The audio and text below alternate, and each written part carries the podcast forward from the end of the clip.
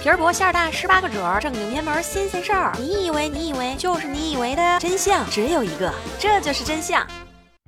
清明假期又来到，你知道哪些清明的习俗？插个柳条，吃个青团，扫个墓地，祭个祖先。清明时节雨纷纷，路上行人欲断魂。借问酒家何处有？牧童遥指杏花村。你看，你看，人家杜牧都去讨酒吃了呢。我就是想告诉你，清明节原本就是个踏青、春游、happy 快乐的节日。等等等等，意思是说，真的可以堂而皇之的说祝你清明节快乐？我不信，我不信，快说服我。那我们今天就聊聊关于。于清明节的真相，在古代，农历三月的上旬，其实原本有三个节日，叫做上巳节、寒食节和清明节。先说说最万能的上巳节，上管妖魔鬼怪，下管男欢女爱，专怼不仁不轨，主治不孕不育。在这一天，该求子的求子，该辟邪的辟邪。传说中，柳条天生自带辟邪技能，于是乎，柳条就成了招魂辟邪活动的重要道具。在上巳节当天，人们就都插柳条、折柳枝插在身上。哎呦，有没有很熟悉的感觉？这就是。是插柳条的由来了，其实本和清明节是木有关系的。至于这个寒食节，顾名思义就是不准用烟火，只能吃冷食，还要扫墓祭祖。寒食节的由来那可是相当奇葩。话说那是在春秋时期一个饥寒交迫的日子，流亡国外的晋文公很快就要饿得翘辫子了。也在流亡的善良小伙子介子推竟然生生割下自己大腿上的肉救活了晋文公。后来国父晋文公又发达了，自是要报答介子推。介子推说啥？他也不要回报，晋文公非要报答，介子推不要，晋文公非要，介子推不要，晋文公非要，嘿嘿，有意思了，这介子推竟然拉上母亲大人搬到山里住去了。这晋文公的小暴脾气呀，带上人去烧山，要逼出介子推。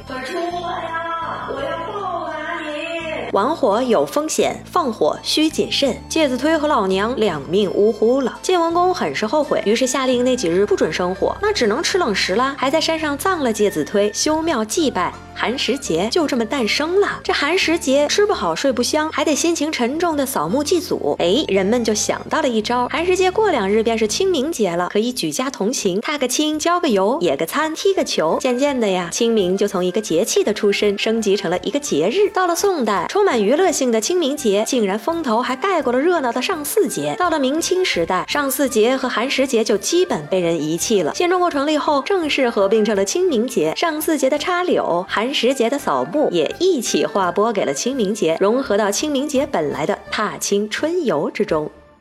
这就是真相。我是你们的主播默默的默默，喝个彩，留个言，点个赞，打个赏，只许州官放火，不许你离开我。咱们下期见。